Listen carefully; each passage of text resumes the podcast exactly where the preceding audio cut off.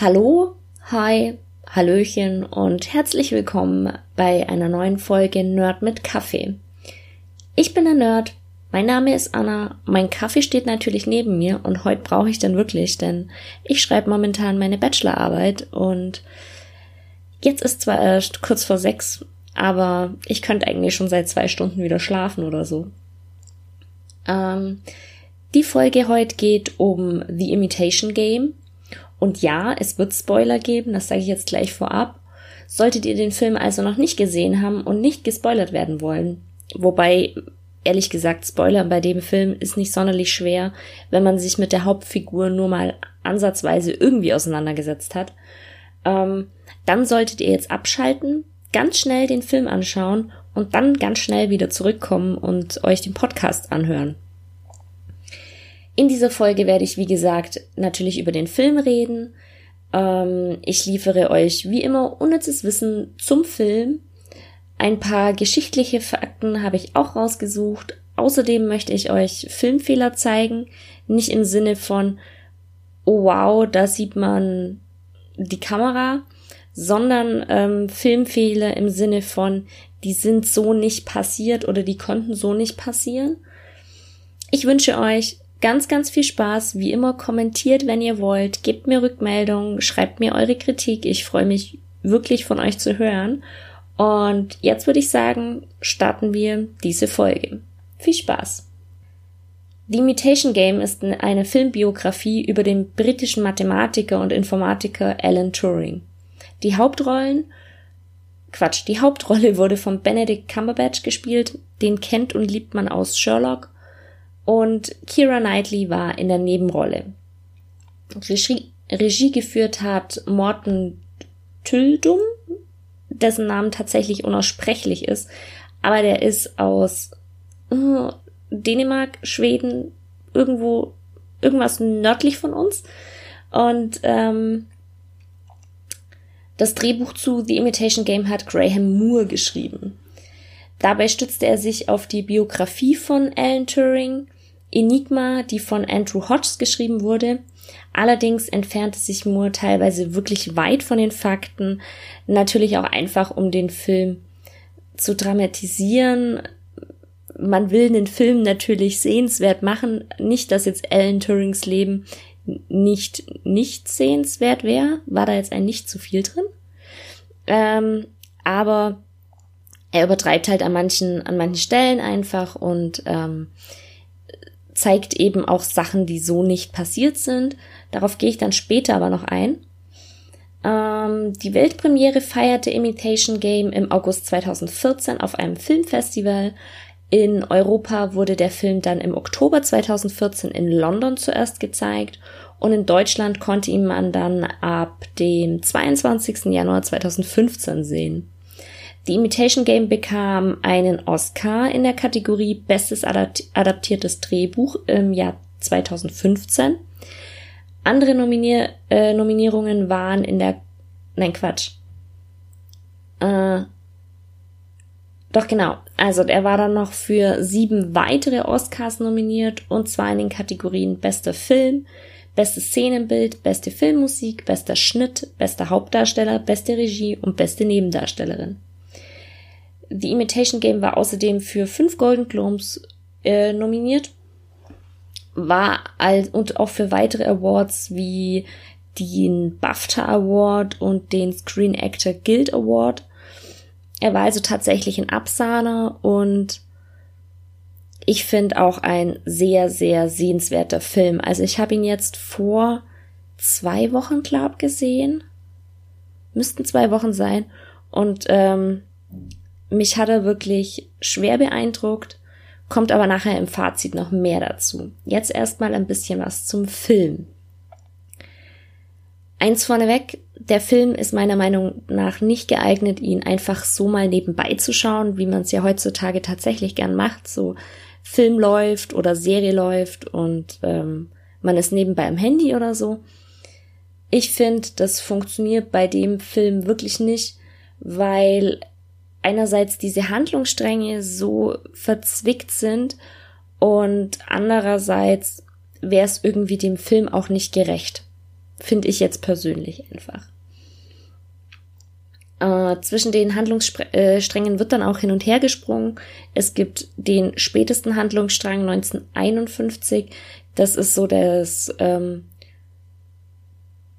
das Hauptkonstrukt des Films, also der, da, daraus wird's erzählt und dann gibt's noch die Handlungsstränge in 1927 und 1939 bis 41 und zwischen denen wird dann rumgesprungen und jeder Handlungsstrang zeigt Turings Leben an einem anderen Abschnitt. 1927 geht Turing auf ein Internat. Dort fällt er natürlich durch seine Begabtheit auf wird aber deshalb auch von seinen Schülern gemobbt. Er fällt auch durch seine Andersartigkeit auf und eckt damit eben sehr an. Und man hat auch das Gefühl, er legt jetzt nicht so sonderlich viel Wert auf die anderen Schüler. Allerdings hat er einen besten Freund und diesem Freund möchte er dann tatsächlich auch äh, seine Liebe gestehen nach den Ferien. Doch der Freund kommt nicht zurück, denn er ist ähm, in den Ferien an Tuberkulose gestorben. Und die Krankheit hatte er sich durch eine, ich glaube, durch eine, er hat Milch getrunken, hat sich da irgendwie dran ähm, angesteckt. Irgendwie so habe ich das gelesen. Und also das ist tatsächlich so passiert. Der Freund äh, Christopher, der ist wirklich gestorben an Tuberkulose. Ich glaube, es war Tuberlu Tuberkulose. Doch, ich glaube, es war Tuberkulose. Und ähm, da wird im Film eben auch drauf eingegangen und man sieht auch, dass Ellen unter dem Verlust sehr stark leidet. Äh, in den Jahren 1939 bis 1941 steht natürlich der Krieg im Mittelpunkt. Alan Turing bewirbt sich für eine Stelle bei der Government Code and Cyber School im Bletchley Park. Am Anfang sieht er, sieht's mal gar nicht so gut aus für ihn, die Stelle zu bekommen. Er wirkt in dem Vorstellungsgespräch sehr, sehr überzeugt von, äh, von sich und in dem Vorstellungsgespräch, wenn man da drin sitzt, irgendwie wirbt man ja auch für sich. Das macht er eigentlich gar nicht. Er, er hebt sich ab und, und zeigt, dass er sich besser findet als alle anderen, so ein bisschen. Ähm, dann überzeugt er aber tatsächlich doch seinen zukünftigen Chef und bekommt den Job. Bei seinen Kollegen hat er von Anfang an keinen guten Stand. Sie versuchen zwar irgendwie mit ihm klarzukommen. Es gibt so eine Szene, da äh, wollen sie sich was zu essen holen und fragen ihn halt, ob er denn auch mit möchte. Und er reagiert dann die ersten Male gar nicht auf die Frage. Und als er dann reagiert, äh, sagt er irgendwie nur so, ja, bringt mir das und das mit. Und ist halt irgendwie so, gar nicht umgänglich wirklich. Und ähm, ja, er versteift sich dann eben auch auf diese, auf seine Maschine, die er bauen will, um den Enigma-Code zu entschlüsseln.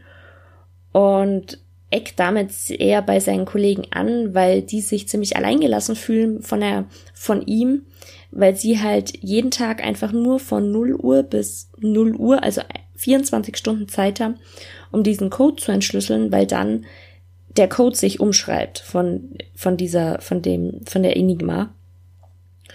Und äh, Alan hängt halt nur in seinem Kabuff. Also sie sind zwar irgendwie alle zusammen, aber er hat da sich so eine Ecke gebaut und er hängt da eben nur ab und äh, rechnet und überlegt. Und sie fühlen sich, wie gesagt, ganz schön im Stich gelassen und zeigen ihm das dann eben auch. Turings Traum ist eben, diese Maschine zu erfinden, die von sich aus selber den Enigma-Code entschlüsselt. Und er kriegt's dann auch, also er, er hat dann einen Plan und stellt es seinem Vorgesetzten vor. Das ist dann aber so, so teuer. Und ähm, der Vorgesetzte erlaubt es ihm dann nicht oder sagt dann eben, bewilligt ihm die Mittel nicht. Im Endeffekt ist es dann so, dass sich Turing an Churchill wendet, mit dem er irgendwie bekannt ist, befreundet ist.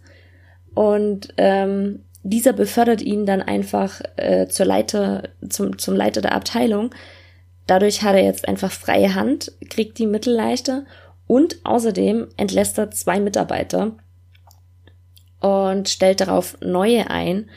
Die neuen Mitarbeiter findet er auf eine sehr abstruse Weise. Und zwar wird in die Zeitung ein Kreuzworträtsel gedruckt und jeder, der dieses Kreuzworträtsel lösen kann, soll sich doch melden. Und ähm, das ist dann auch der Zeitpunkt, wo das erste Mal Kira Knightley äh, auftaucht, denn sie ist die einzige Frau, die dieses Rätsel lösen kann und sich dann auch meldet. Vielleicht konnten sie auch andere lösen, man weiß es nicht, aber sie ist die einzige, die sich meldet. Und sie kommt dann eben, muss diesen Test ausfüllen und man hört dann noch so, wie Turing mit dem anderen, der diesen Test beaufsichtigt, witzelt von wegen, ähm, er hat acht Minuten für diesen, äh, für diesen Test oder für das Rätsel gebraucht und die Bewerber haben aber nur sechs Minuten Zeit. Und Kira Knightley schafft es dann im Endeffekt in fünf Minuten und noch ein bisschen was, das Rätsel zu lösen, ist dadurch natürlich eingestellt und außerdem noch ein Mann wird eingestellt, um eben auch bei dem Team mitzuarbeiten. Ähm, genau, und äh, Kira Knightley spielt eben Joan Clark und Clark bekommt dann eben den Job, allerdings sind ihre Eltern absolut nicht begeistert davon. Sie stellen sich für ihre Tochter eher ein konservatives Leben vor, sprich mit Mann und Kind und sie soll doch daheim sein oder zumindest soll sie nicht weggehen und mit Männern in äh, mit Männern zusammenarbeiten, mit Männern zusammen wohnen. Und Turing hilft ihr dann auch da und äh, sagt einfach, sie sei nur eine Sekretärin. Ähm, worauf sie hin dann eben mitkommen darf von ihren Eltern auch aus und im Laufe des Films macht dann Turing ihr auch noch einen Heiratsantrag, weil ihre Eltern irgendwann, das zieht sich ja alles in die Länge und ihre Eltern wollen halt, dass sie einen Mann hat und werden dann durch diesen Heiratsantrag von Turing ähm, besänftigt irgendwie. Zu dem Zeitpunkt denkt man noch, dass ähm, Clark von der Homosexualität von Turing nichts weiß. Später deutet sie an, dass sie es schon gewusst oder geahnt hätte. Weiß man natürlich nicht. Aber wie gesagt, sie verloben sich dann. Und der Verlobungsring ist tatsächlich sehr süß. Es ist eine sehr schöne Szene und irgendwie sehr süß gedreht und zeigt ganz, ganz, ganz viel Gefühl in der Szene. Ich fand die, fand die richtig schön. Ähm, genau, und Turing und sein Team schaffen es dann tatsächlich, die Maschine zu bauen. Und im Film wird die dann Christopher genannt, eben nach dem verstorbenen besten Freund, ersten Liebe, wie auch immer, von Turing. Und ähm, ja, also sie bauen die Maschine, sie läuft. Problem ist nur, sie läuft einfach und bringt keine Ergebnisse.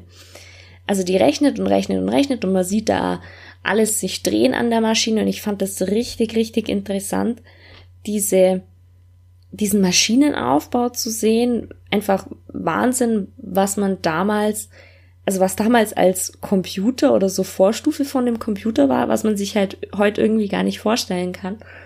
Und ähm, ja, also die Vorgesetzten wollen dann eben ein Ergebnis sehen und setzen dem Team um Turing dann eine Frist von einem Monat. Ähm, und irgendwie sie versuchen es und versuchen es und kriegen es einfach nicht hin.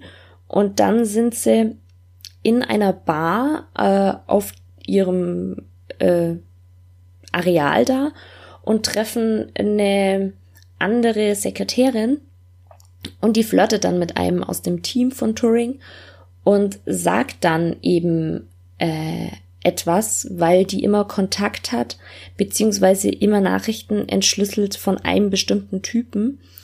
Und äh, da hat sie eben mitgekriegt, einen bestimmten Ablauf oder ihr ist eben was eine Regelmäßigkeit aufgefallen und das bringt eben Turing auf die Idee, wie man diesen Enigma-Code entschlüsseln kann, nämlich eben durch diese Gleichmäßigkeit. Denn sie wissen, dass der erste Funkspruch, ich glaube um 6 Uhr in der Früh findet der statt, der sagt immer, äh, spricht immer über das Wetter und endet mit ähm, Heil Hitler. Und durch dieses, durch dieses Wort oder durch diese Wörter können sie dann eben Christopher, also diesem äh, Bauwerk von Turing und seinem Team können sie die, dem eben sagen, hey, die letzten Sachen heißen das und das. Also entschlüsselt den Rest noch und dadurch kriegen sie dann tatsächlich die Maschine zum Laufen. Allerdings ist der Erfolg nicht nur unglaublich toll, sondern kurze Zeit später hat er eine sehr, sehr dunkle Seite, denn ähm, sie dürfen auf die Funksprüche nicht reagieren, weil sonst die Deutschen eben wissen würden, dass man den Code entschlüsselt hat. Und da kommt es noch zu einer sehr, sehr traurigen Szene, die eben auch diese Gewissensbisse zeigt vom Touring, vom ganzen Team, von den Alliierten, dass sie eben weitere Verluste in Kauf nehmen müssen, um sich selber nicht zu verraten. Zum Schluss des Handlungsstranges, also diesen 19, von 1939 bis 41, gesteht Turing dann seiner Verlobten noch seine Homosexualität und sie sagt dann ähm, irgendwie so, hey, komm, also eben, dass sie es eigentlich schon wusste oder geahnt hat. Und ähm, sie sollen doch einfach zusammenbleiben, sie kennt keinen anderen Mann, mit dem sie eben so gut kann und mit dem alles so schön ist und dass es ja eben doch passt und sie bringen sich gegenseitig zum Lachen. Und Turing stößt sie dann zurück, ist richtig, richtig grob oder nicht körperlich grob, aber irgendwie bös zu ihr, meint's aber eigentlich tatsächlich nur gut, weil er eben will, dass sie tatsächlich glücklich wird mit einem Mann, der sie richtig liebt und zwar nicht nur auf einer freundschaftlichen Ebene, sondern eben wirklich ähm, als als Frau sie begehrt. Und der letzte Handlungsstrang spielt dann 1951 in Manchester. Dort wohnt Turing zu der Zeit. Und das Verhör, um das es da geht, das spielt eben diese Hauptrolle im ganzen Film. Und der ganze Film wird aus diesem Verhör raus erzählt. Und das ist eben die Rahmenhandlung von dem Film. In Turings Haus wird nämlich eingebrochen und dann handelt es sich, wie gesagt, eigentlich nur um den ganz normalen Einbruch. Die Polizisten finden das aber alles sehr, sehr komisch, forschen weiter nach und finden dann heraus, dass ähm, Turing homosexuell ist. Und damals ist eben das Ding, dass das noch strafbar war. Sie, sie verfolgen das also, seine ähm, grobe Unzucht und sexuelle Perversion. Deswegen wird er verurteilt, so hieß es damals. Und Turing wird dann vor die Wahl gestellt, ob er entweder für zwei Jahre ins Gefängnis muss äh, oder ins Gefängnis geht für zwei Jahre oder ob er sich einer ähm, Art Hormontherapie unterzieht, die ihm sozusagen von seiner Homosexualität befreien soll, beziehungsweise seinen Sexualtrieb einschlafen lassen soll. Ich glaube, so war's. Und er entscheidet sich dann tatsächlich für die Hormontherapie, denn er will einfach weiterarbeiten und möchte eben nicht ins Gefängnis und sagt eben, er kann nicht zwei Jahre seine Arbeit einfach liegen lassen. Und bei einem Besuch von Clark sieht man dann eben, wie schlecht es ihm geht, wie sehr die Hormontherapie ihn mitnimmt. Und er hat dann einen Zusammenbruch. Und sie möchte ihm dann eigentlich noch helfen, aber dann kommt auch ähm, der Abspann beziehungsweise das Ende. Und da steht dann eben, dass Alan Turing sich das Leben genommen hat. Das war es jetzt eigentlich soweit zum Film. Das war der Film und wie gesagt, es ist kein Happy Hippo Hollywood Streifen und auch keine leichte Nahrung. Ich finde generell Filme vom Zweiten Weltkrieg sind eigentlich nie so als leichte Nahrung oder was, aber bei dem ist halt einfach so, da spielt so viel mit, wo halt die Menschen gab's halt einfach wirklich und diesen Alan Turing gab's halt einfach wirklich und er wurde wirklich wegen seiner Homosexualität verfolgt und ähm, ja, diese ganze Geschichte gab's halt wirklich und das finde ich sehr, sehr beeindruckend einerseits, aber auch irgendwie sehr, sehr bedrückend. Mm, und ja, jetzt habe ich noch ein paar Trivia beziehungsweise Fun Facts, unnützes Wissen rausgesucht, um das Ganze hier mal ein bisschen wieder aufzulockern. Und zwar, die Dreharbeiten zum Film starteten 2013 im September in England. Gedreht wurde ähm, an Turings alter Schule in Sherborne und im Bletchley Park. Ähm, Im November 2013 endeten dann die Dreharbeiten auch schon wieder. Der Film wurde mit einem Budget von 15 Millionen Dollar produziert. Und es war auch so, es gab bereits 2001 einen Film über Enigma. Das Krasse, ja doch das Krasse daran ist aber tatsächlich, dass Alan Turing in diesem Film einfach keine Rolle spielt. Ich weiß nicht, ob man sich 2001 einfach noch nicht an das Thema Homosexualität getraut hat, was wirklich, wirklich traurig wäre. Ähm, andererseits, mir fällt tatsächlich keine Sache ein, wieso damals in dem Film ähm, Turing keine Rolle gespielt hat. Ich habe ihn allerdings auch nicht gesehen. Das dazu. Tatsächlich wurde Turing dann erst 2013 von Queen Elizabeth ähm, begnadigt. Er bekam eine königliche Begnadigung, nennt sich Royal Pardon und wurde dadurch sozusagen ähm, nach seinem Tod rehabilitiert. Es war aber so schon seit, ich glaube 2001 oder so, gab es eben die ersten Versuche, dass er dieses Royal Pardon bekommt und es haben sich dann auch ähm, unter anderem Benedict Cumberbatch dafür eingesetzt, dass er dieses äh, Royal Pardon bekommt, dass er rehabilitiert wird und 2013 ist es dann tatsächlich passiert. Das Drehbuch entfernt sich, wie gesagt, manchmal sehr, sehr weit von der Geschichte. So, so soll Turing eigentlich überhaupt nicht so ekelhaft zu seinen Kollegen gewesen sein. Und er soll in Wirklichkeit auch kein Problem mit seinem Vorgesetzten gehabt haben. Ähm, was im Film nicht wirklich zur Sprache kommt, sondern eben nur in diesem Abspann steht, ist, wie Turing gestorben ist. Man weiß bis heute nicht, ob es wirklich Selbstmord war, man geht davon aus. Fest steht auf jeden Fall, dass er 1954 im Alter von 41 Jahren an einer Cyanidvergiftung starb und neben seinem Leichnam fand man einen Apfel, von dem abgebissen wurde und der eben äh, als vergiftet gilt oder man weiß es, dass er vergiftet war, das weiß ich nicht genau. Und ähm, deshalb geht man eben davon aus, dass es Selbstmord war. Allerdings war es so, dass er schon zwei Jahre davor oder ein Jahr davor mit der Hormontherapie aufgehört hat. Also inwieweit das in Verbindung steht, weiß man nicht, kann man nicht sagen. Ähm, es ist auf jeden Fall kein schönes Ende für so einen unglaublichen Mann. Ähm, generell, Selbstmord ist nie ein schönes Ende und wenn da ihr da irgendwelche Probleme mit habt, dann wendet euch bitte an Leute, die euch helfen. Also das war jetzt gar nicht so gemeint, aber ähm, das, das kommt in dem Film eben nicht zur Sprache, inwieweit er da wirklich gestorben ist oder was es für Umstände waren. Ähm, in einem Interview gesteht Cumberbatch dann, dass er, als er die letzte Szene gespielt hat, nicht mehr aufhören konnte zu weinen.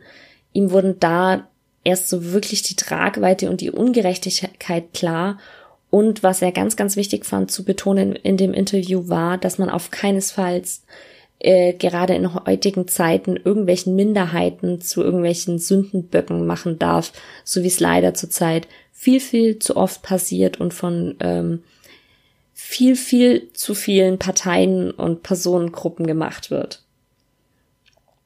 Im Film sieht man auch, dass Turing ein Läufer ist, er lief zum Beispiel 1946 im Marathon in zwei Stunden 46 Minuten und drei Sekunden.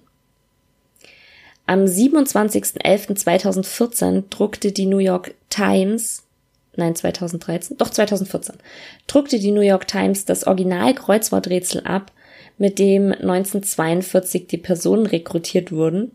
Die Teilnehmer konnten eine Reise nach London gewinnen. Sowohl der Schauspieler, der den jungen Turing spielt, wie auch Cumberbatch tragen im Film beide Zahnprothesen und zwar Originalzähne von Turing. Also da hat man irgendwie eine Zahnprothese, Kopie, wie auch immer von ihm gehabt. Und die hat man für die beiden nochmals angefertigt und die tragen dann sozusagen eigentlich tatsächlich Turings Szene. Das finde ich irgendwie ein bisschen gruselig. Die Szenen, die im Internat gedreht worden sind, die sind an der Sherborne School gedreht worden. Dort ging Turing tatsächlich von 1926 bis 1931 zur Schule. Und viele der Statisten im Film sind tatsächlich Schüler der Schule gewesen zu dem Zeitpunkt. Das finde ich irgendwie ganz lustig, dass man das so gemacht hat. Ähm, in Wirklichkeit war Turing angeblich von Erzählungen her nicht so bedacht auf sein Äußeres, wie es im Film dargestellt wird. Im Film wird er da ja als sehr perfektionistisch dargestellt und immer sehr darauf bedacht, sehr geschniegelt zu sein. Das war in Wirklichkeit anscheinend nicht so. Ähm, bei der Szene von der Verlobungsparty, da gibt's eine Statistin, die mit, äh, einen Statisten, der mittanzt, und das ist anscheinend ein entfernter Verwandter von Turing. Die Imitation Game ist der erste Film von dem Regisseur, den man nicht aussprechen kann, Morten Tildum. Ich hoffe tatsächlich, man spricht ihn so aus, sonst tut's mir leid. Ähm, es ist wie gesagt der erste englischsprachige Film von ihm und Hut ab, super Film. Ähm, und zum letzten Fact oder unnützes Wissen oder Trivia, wie auch man es nennen will. Und zwar anders als im Film gezeigt, sind von den oder waren von den Arbeitern, das waren um die 10.000 Arbeiter ähm, im Bletchley Park, waren ein Großteil tatsächlich Frauen. So, dann habe ich jetzt noch ähm, die Kritiken zum Film. Bei Rotten Tomatoes wurde der Film sehr, sehr positiv bewertet und erreichte eine Wertung von 89 Prozent.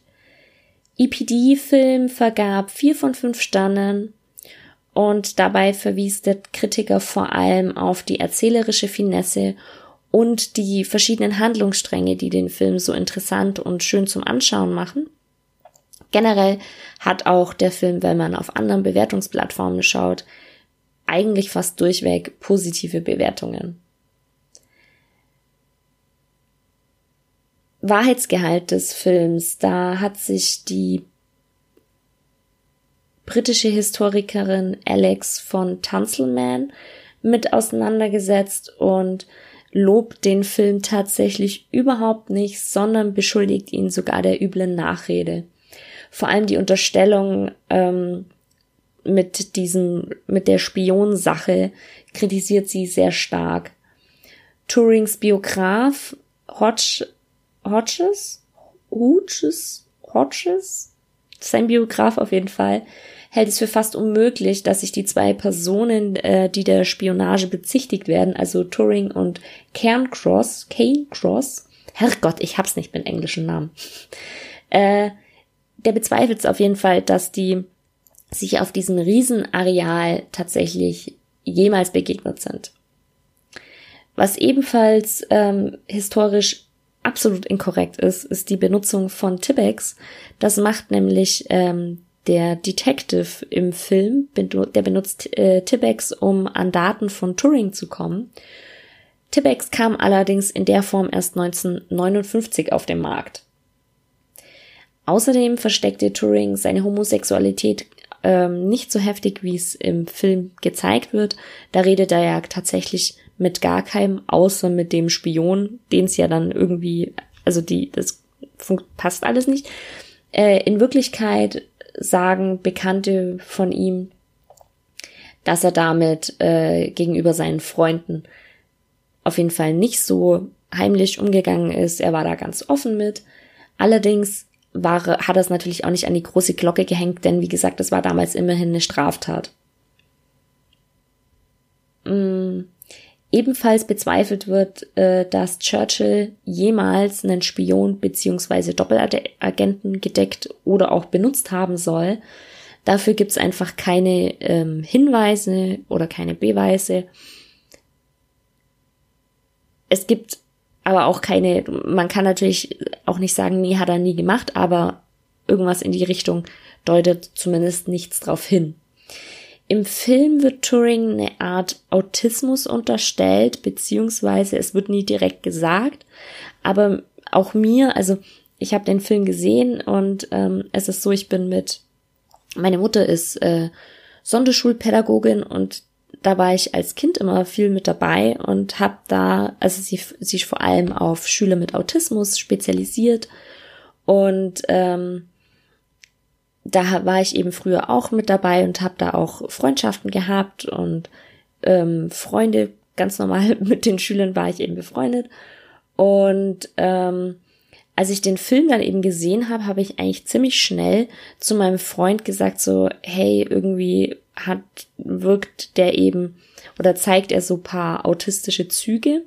Das steht dann oft in den Kritiken vom Film auch drin, dass der Turing eben als Autist dargestellt wird. Also wie gesagt, es wird nie gesagt äh, eindeutig, dass er das ist, aber ähm, man hat ihm halt so gewisse Sachen angedichtet oder ja, dass man das eben annehmen könnte. Allerdings ähm, sagen Bekannte und Wegbegleiter von Turing, dass er tatsächlich nicht so war. Er sei anscheinend sehr kontaktfähig gewesen, sei sehr lustig gewesen. Also das stimmt anscheinend auch nicht.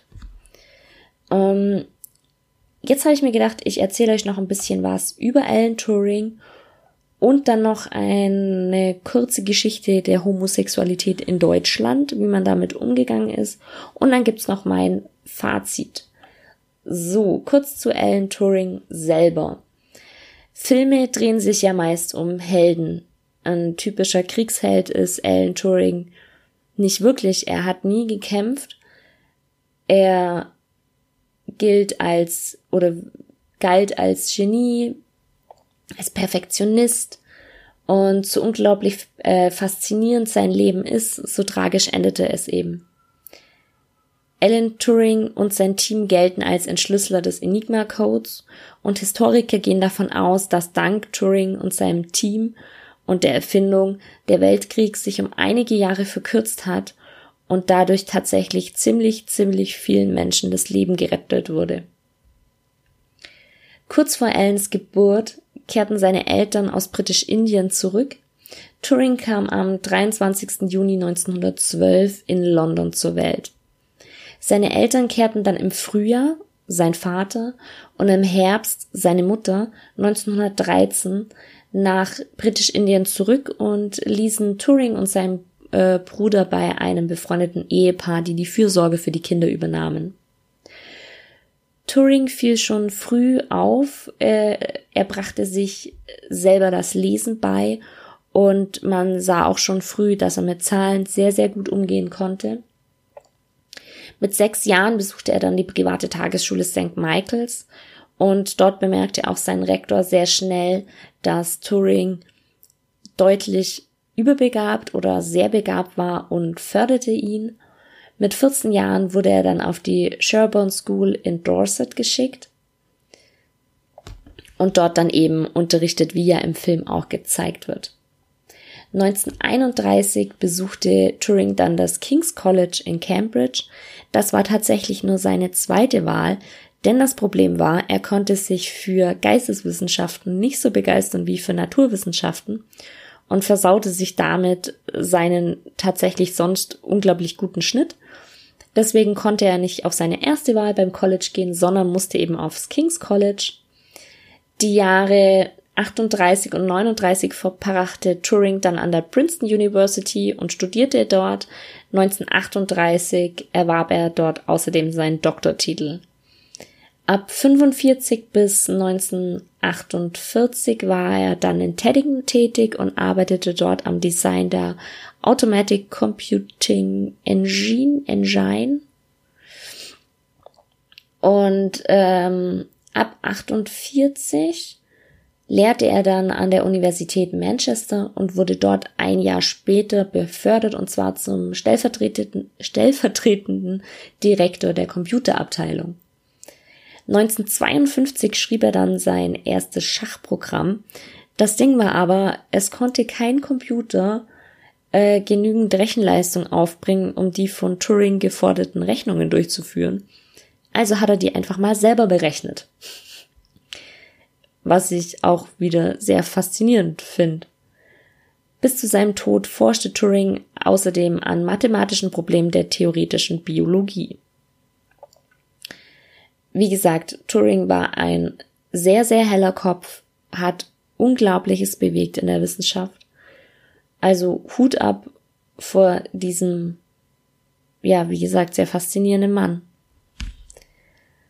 So, dann habe ich noch ein bisschen was zur Geschichte der Homosexualität in Deutschland rausgesucht. Ich finde nämlich, ähm, dass eben auch das Thema, nicht nur der Weltkrieg, sondern auch die Homosexualität von Turing und wie man ähm, generell früher mit der Homosexualität umgegangen ist, eben ein Thema ist. Es war so, schon im Mittelalter galt äh, Homosexualität als Verbrechen gegen die Kirche.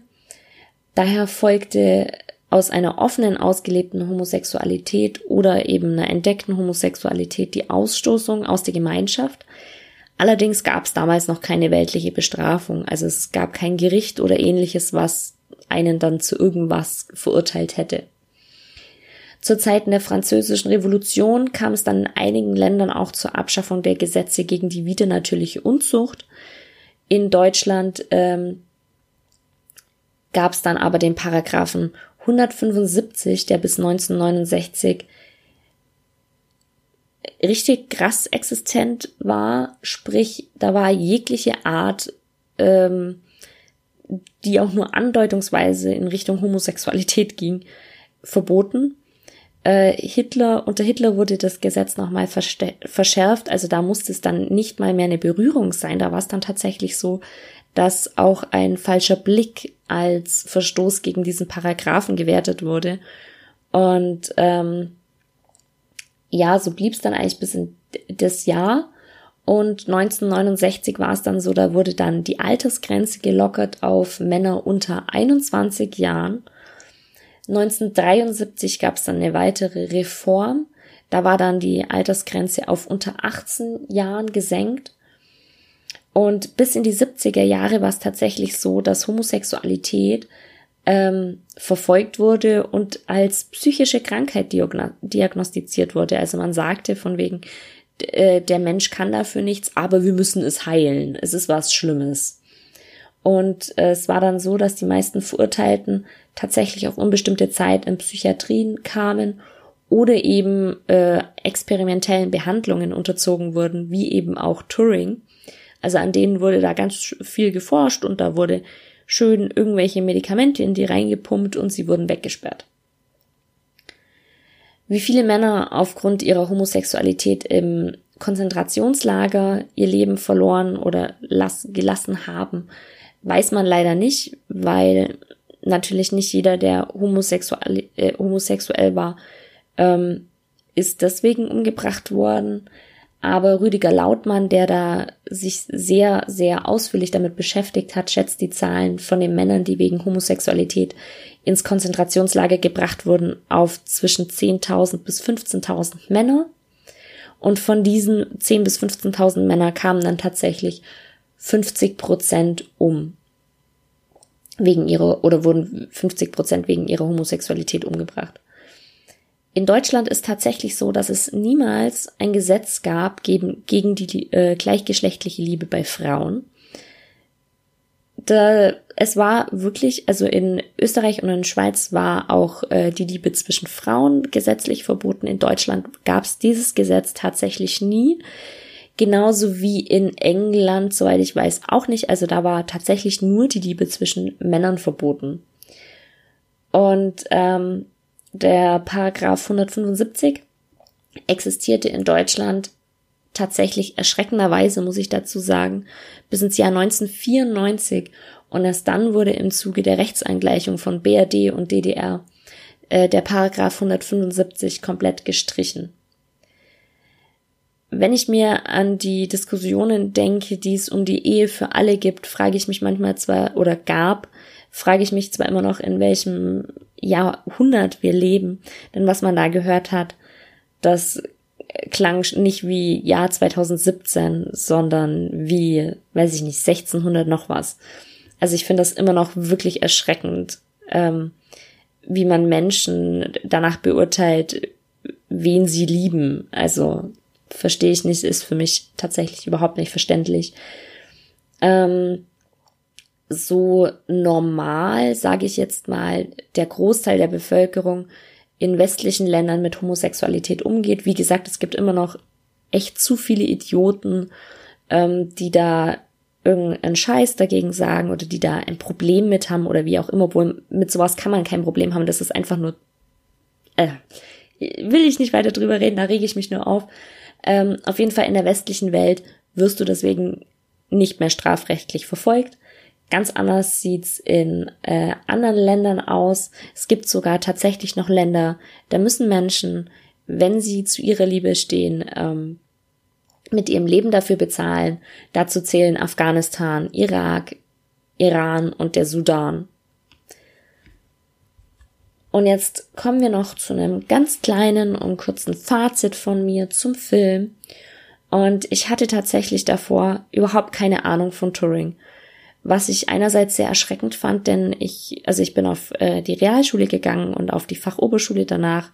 Und dort nimmt man tatsächlich doch oft äh, den Zweiten Weltkrieg durch. Also gerade den Zweiten Weltkrieg, über den Ersten Weltkrieg hat man da auch nicht viel gelernt, aber gerade den Zweiten Weltkrieg, der kommt oft dran. Was ich jetzt auch gar nicht bewerten will. Aber ich habe tatsächlich in meiner ganzen Schullaufbahn nie was vom Enigma-Code oder von Turing gehört. Und ich finde irgendwie das ziemlich schade, und auch andererseits auch ziemlich erschreckend, dass man da irgendwie so gar nichts drüber erzählt hat bei mir. Ähm, und nach dem Film bin ich erstmal dran gesessen und habe tatsächlich nach Alan Turing gegoogelt und wollte wissen, was war das für ein Mann und ich wollte mehr über den lesen und ich wollte mehr über den Enigma Code wissen und ich war wirklich ziemlich geflasht von dem Film und und baff und bewegt. Ähm, und auch wenn klar ist, dass der Film natürlich von der Dramatik her manche Sachen einfach überspitzt darstellt, weil klar, es ist immer noch ein Film, äh, eine Filmbiografie und keine Doku. Ähm, das ist mir klar. Aber auch wenn er manche Sachen überspitzt darstellt, finde ich es trotzdem bewegend und faszinierend und erschreckend und alles zugleich. Und ich kann den Film tatsächlich wirklich jedem empfehlen ähm, der sich auch nur im Ansatz für irgendeins von den Themen interessiert, die der Film abdeckt. Und es ist einfach ein ganz, ganz fantastischer Film. Und ähm, ja, das dazu. Und wie immer, haha, ich habe es tatsächlich bisher erst einmal gemacht, ähm, kommt jetzt noch das Ziehen. Jetzt klicke ich hier im Hintergrund rum, weil ich habe, beziehungsweise mein Freund hat mir ein Programm geschrieben, das so ein Auswahlverfahren macht. Da muss ich jetzt keine Zettelchen mehr ziehen, sondern äh, ich lasse den PC das Zettelchen ziehen. Und ähm, genau, das mache ich jetzt. Und äh, suche damit das Thema für die nächste Woche aus. Ja, genau, nächste Woche kommt ein ganz normales Thema. Und zwar, es ist Altered Carbon. Das ist die neue, also neu, doch neu, äh, Serie auf Netflix. Ich habe die tatsächlich ziemlich, ziemlich durchgesuchtet und warte jetzt äh, sehr, sehr gespannt auf die neue Staffel. Also es ist eine Staffel mit, ich glaube, zehn Folgen und mehr erfahrt ihr dann alles nächste Woche im neuen Podcast. Ähm, ich nehme gerade auf am Samstag, es ist der dritte, dritte. Morgen sind die Oscars, beziehungsweise bei uns dann übermorgen am Montag. Ja, ich weiß, ich bin da auch schon ein paar Mal korrigiert worden, aber ich bin tatsächlich schon ziemlich aufgeregt. Mein Tippzettel liegt schon ausgedruckt da.